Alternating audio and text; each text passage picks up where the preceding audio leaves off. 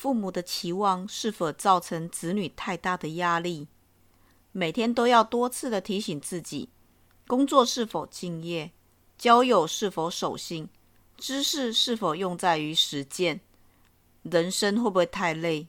可否活得开开心心呢？让我们一起走进宫本的故事。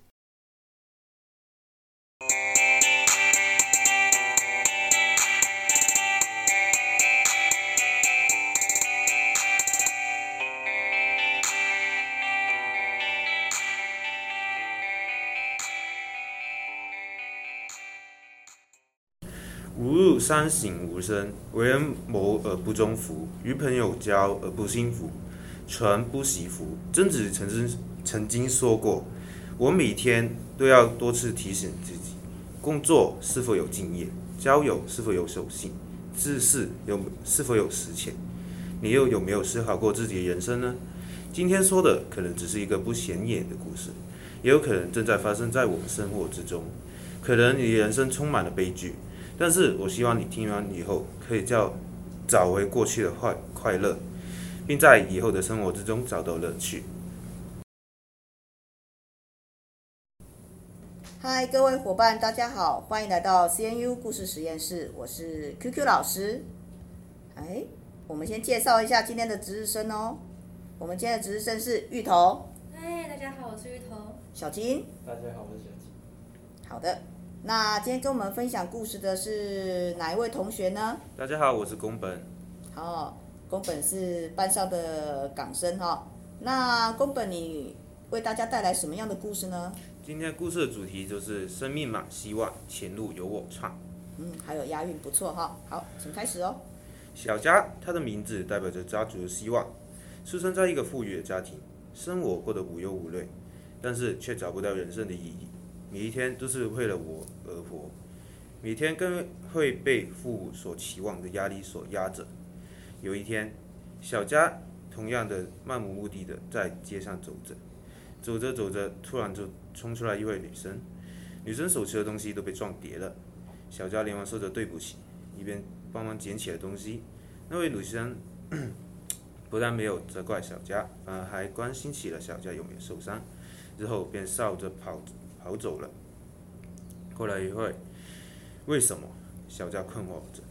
他坐在公园的长椅上思考着，为什么他明明这么有多东西要做，人生这么痛苦，他却可以笑得这么开心？为什么？突然，一道声音在小佳的脑中响起：“想知道为什么吗？”一道光把小佳带到了一个不知名的地方，那里充满着红熊熊的烈火，旁边有一位正在哭的女孩。那个是刚才女孩吗？你到底是谁？我在哪？小佳疑惑着。我是观察者。你现在看到的是那一位女孩的过去。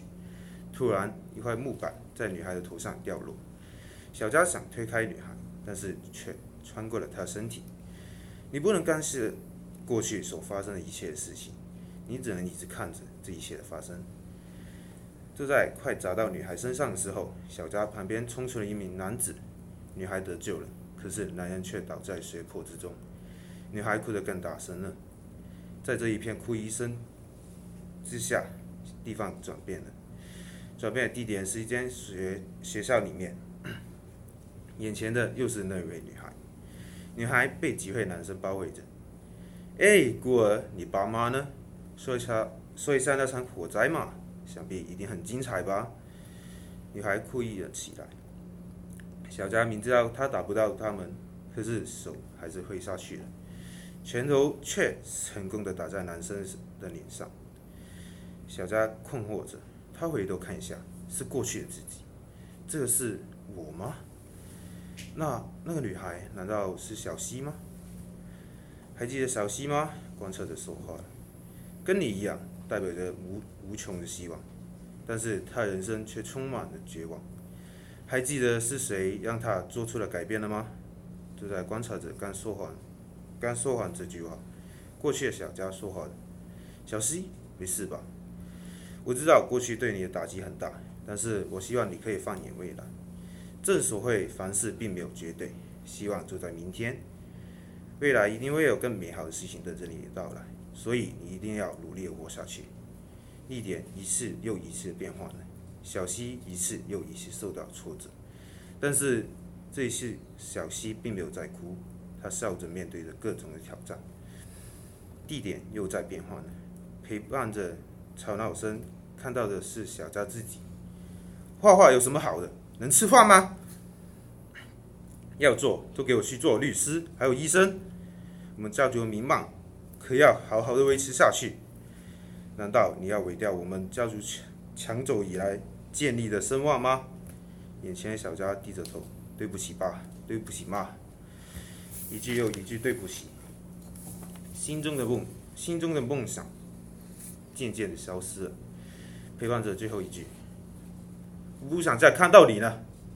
家族将会由你的弟来打理，你给我滚！压倒了小佳最后一根稻草。小佳哭着奔出了家门口，走了呢。爸笑着说：“谁叫他是你儿子啊？”妈笑着说道。地点又再一次变化，这一次周围都是漆黑的房间，眼前有一道光，站着是小佳模样。可是他并不是小佳，他是观察者。啊，曾经的我，也是一位满怀梦想的热热血青年呢。原来我的爸妈是这样想的。你可以，你可以教人做出改变，可是你却对自己的人生感到迷茫。你鼓励着别人生存，可是你却放弃了自己。你对得起小希吗？你对得起给你机会的爸妈吗？在观察者质问下，小佳哭了。对不起，爸。对不起，妈。对不起，小希，可以再给我一次机会吗？观察者说道：“机会是自己创作，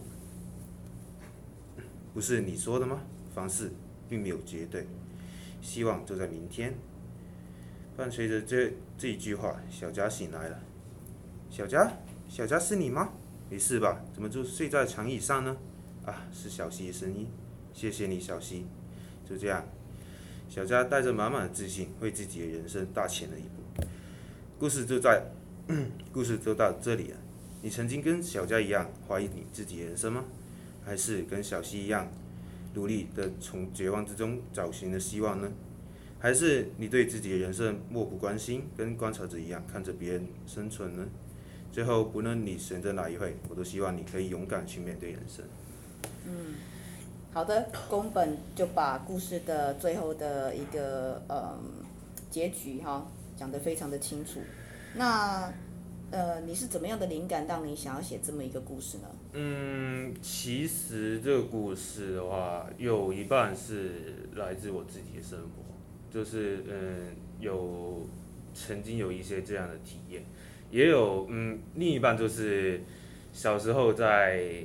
看电视的时候，就香港有一个广告，就是说着，嗯，嗯，打球才来下雨，下雨，难道连老天也不喜欢我吗？然后他朋友就在说，嗯，凡事并没有绝对的，希望在明天嘛，明天一定会是一个大晴天的，然后就到了明天就是一个大晴天，然后他就说，嗯，之所以希望在明天嘛，这样，这是一个广告，就是鼓励别人的人生这样子。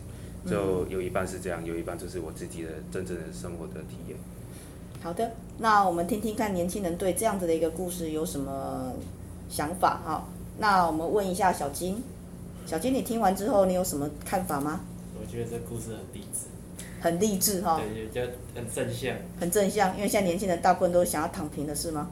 嗯，应该说未来走的方向就是没有，就是不会到目前阶段。大家都不会去确定你未来要干嘛。对，因为还有时间思考啊。对，可是时间不会等。对，时间不会等你。